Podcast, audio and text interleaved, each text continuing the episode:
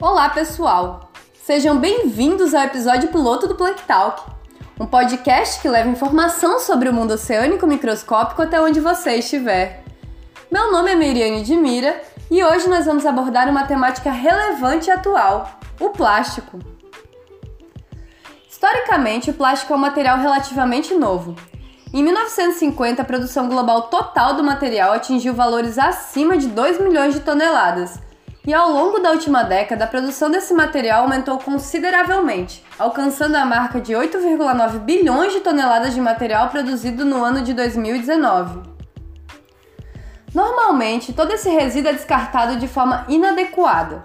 Embora tenha sido criado para facilitar o dia a dia da população, o plástico vem gerando diversos problemas. Dentre eles, o principal agravante está relacionado à sua acumulação nos oceanos e sua transformação em microplástico. Segundo a ONU, entre 60% e 90% dos lixos recolhidos nas praias e mares são compostos por vários tipos de plásticos. Estima-se que 80% do lixo no oceano sejam de origem terrestre. Corroborando com isso, estudos apontam que, caso mantida a frequência de descarte indevido do plástico até 2050, terá mais plástico que peixe nos oceanos. E também estima-se que 99% das aves marinhas serão afetadas pois terão ingerido o material. Para falar um pouco mais com a gente sobre isso e mergulhar nos impactos dessa problemática, hoje temos a presença de dois mestrandos do programa de pós-graduação em oceanografia da UFPE, Celina Valença e Lucas dos Santos. Lucas, mas afinal, como ocorre a formação dos microplásticos? Qual sua origem e como eles vão parar nos oceanos?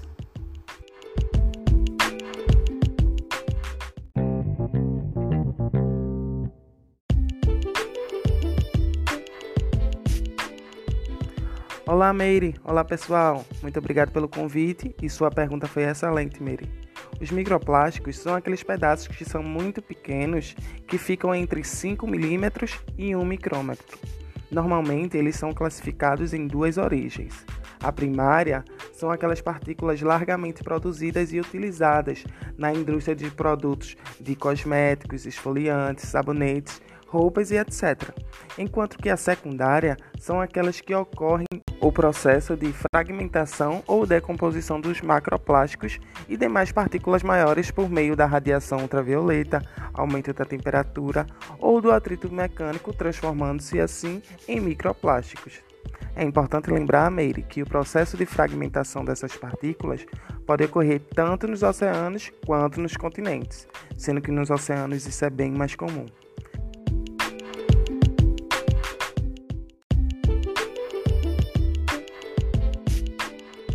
Essas partículas podem chegar aos oceanos através de diversas vias do ciclo hidrológico Meire, como os rios e chuvas, além da via eólica. Elas podem ainda ser diretamente despejadas através de esgotos ou embarcações marinhas.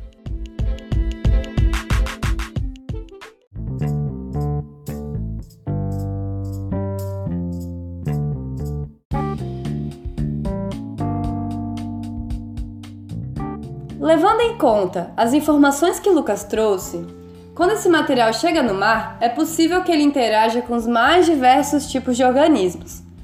Mas, como o nome do nosso programa sugere, focaremos nos organismos planctônicos, que são divididos em três: o fitoplâncton, que são as microalgas, o ictioplâncton, que são as larvas de peixes, e o zooplâncton, sendo o último o foco desse diálogo.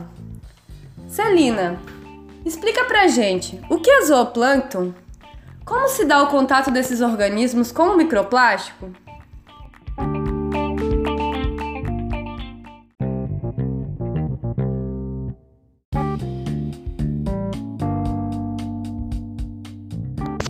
Então, inicialmente é importante a gente saber que o zooplâncton é formado por pequenos organismos e que esses organismos habitam a coluna d'água e não realizam a fotossíntese. E embora eles possuam movimentos natatórios, eles não são capazes de vencer as correntes. Daí que entra o termo plâncton no nome desse grupo. Como exemplo desses organismos, a gente tem os copépodes, crustáceos, anelídeos, moluscos, até mesmo os quinidários. Apesar de serem animais quase sempre microscópicos, no geral eles vão sim variar bastante de tamanho, indo desde 0,02 milímetros até indivíduos com mais de 20 centímetros, por exemplo. Uma curiosidade pertinente ainda nessa discussão é que esses organismos desempenham um importante papel no controle da biomassa fitoplânctônica. E a consequência disso é que eles também têm um importante papel na transferência de energia para os níveis tróficos superiores, né? alcançando até mesmo animais que estão no topo da teia trófica, como o caso dos tubarões. Então, o contato micro... com o microplástico vai se dar através da ingestão, onde, devido ao seu tamanho, que é pequeno, né, esses organismos acabam confundindo esse plástico com alimento, o que enfatiza a importância desse elo com a teia trófica marinha principalmente devido à transferência desse material plástico para níveis tróficos superiores ao longo da cadeia alimentar, através do processo conhecido como biomagnificação. Logo, um ponto importante nesse episódio, dessa nossa discussão, é justamente entender que o zooplâncton é uma peça-chave tanto para a entrada como para a transferência do microplástico na cadeia alimentar.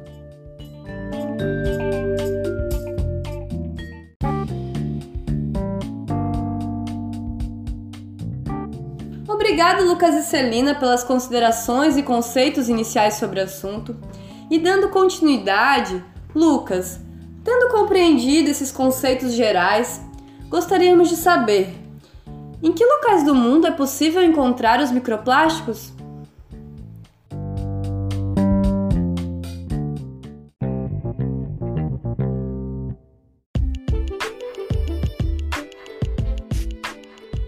Meire, plásticos atingem todos os oceanos, porém são gerados de formas desiguais. Países como os Estados Unidos, a China, a Índia, o Brasil e a Indonésia são responsáveis pelas maiores produções, enquanto que as ilhas da Oceania, por exemplo, têm contribuições significantes. Sua presença é relatada na coluna d'água, nos sedimentos, no ar atmosférico e em interação direta com os organismos. Sua baixa densidade torna-os predominantemente encontrados flutuando na superfície da água e também bioacumulados nos organismos marinhos.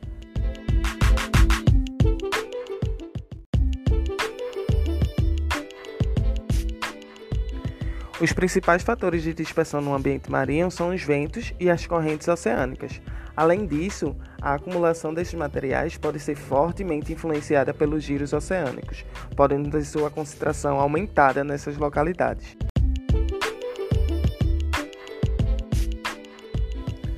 Um fato interessante, Meire, é que o consumo de microplástico pelo zooplâncton é transferido para o fundo oceânico por meio do afundamento de pelotas fecais, o excremento do plâncton.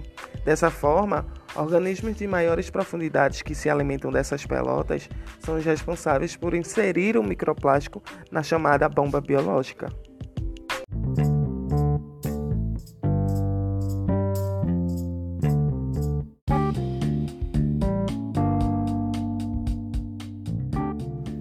Obrigada, Lucas. E agora uma pergunta para Celina.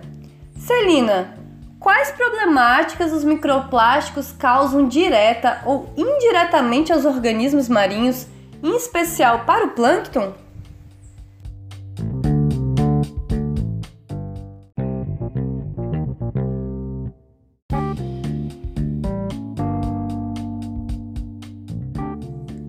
Então, já existem diversos grupos de pesquisa ao redor do globo que vêm alertando sobre esses riscos que os plásticos podem causar em toda a teatrófica, incluindo os predadores de topo, que também é nível que abrange o homem, né? Por exemplo, a gente já tem grupo de pesquisa na Universidade de Osnabrück, na Alemanha, que aponta que esse tipo de material tem sim a capacidade de absorver também os produtos tóxicos encontrados nos oceanos como pesticidas, metais pesados e outros tipos de poluentes orgânicos persistentes também, o que faz com que os danos à biodiversidade sejam muito maiores. Mas especificando, quanto aos organismos plantônicos, essas partículas plásticas podem ser principalmente confundidas com seus alimentos, seus principais alimentos, e uma vez ingeridas, podem se bioacumular em seus organismos, podendo até mesmo levá-los à morte. Então, dentre as consequências dessa ingestão acidental, a gente tem a obstrução do trato alimentar, problemas fisiológicos, hormonais e até mesmo imunológicos.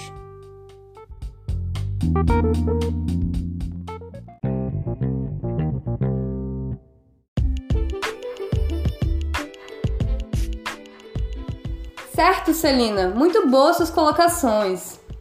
Lucas, quais seriam os riscos dessa problemática para a saúde humana? Meire, plâncton em peixes pequenos se alimentam do plástico contaminado e, ao serem comidos por peixes maiores, propagam a intoxicação até os predadores de topo, onde a gente está. Além dos riscos associados aos aditivos químicos do plástico, estudos já relatam a ligação da ingestão e inalação desses materiais com problemas no sistema endócrino, com doenças respiratórias, cardiovasculares e até mesmo o de câncer pulmonar nos casos de maiores concentrações absorvidas.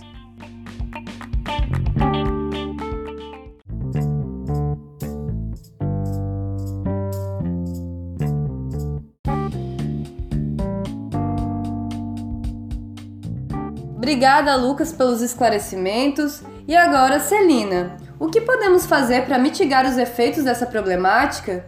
Quais as previsões e expectativas dos cientistas?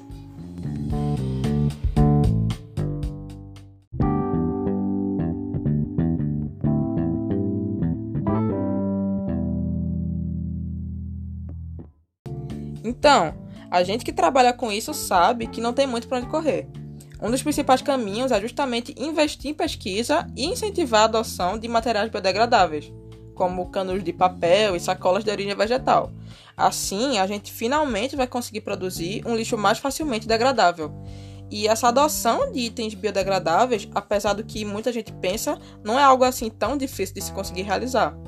Mas, infelizmente, apesar dos avanços adquiridos, as projeções que a gente tem nas pesquisas não são as mais otimistas. Por exemplo, a estimativa, a última que eu vi, é de que até 2030 serão produzidas aproximadamente 550 milhões de toneladas de plástico. Ou seja, é uma urgência essa nossa mudança de atitude, tanto a nível de indivíduo como também a partir de um controle governamental.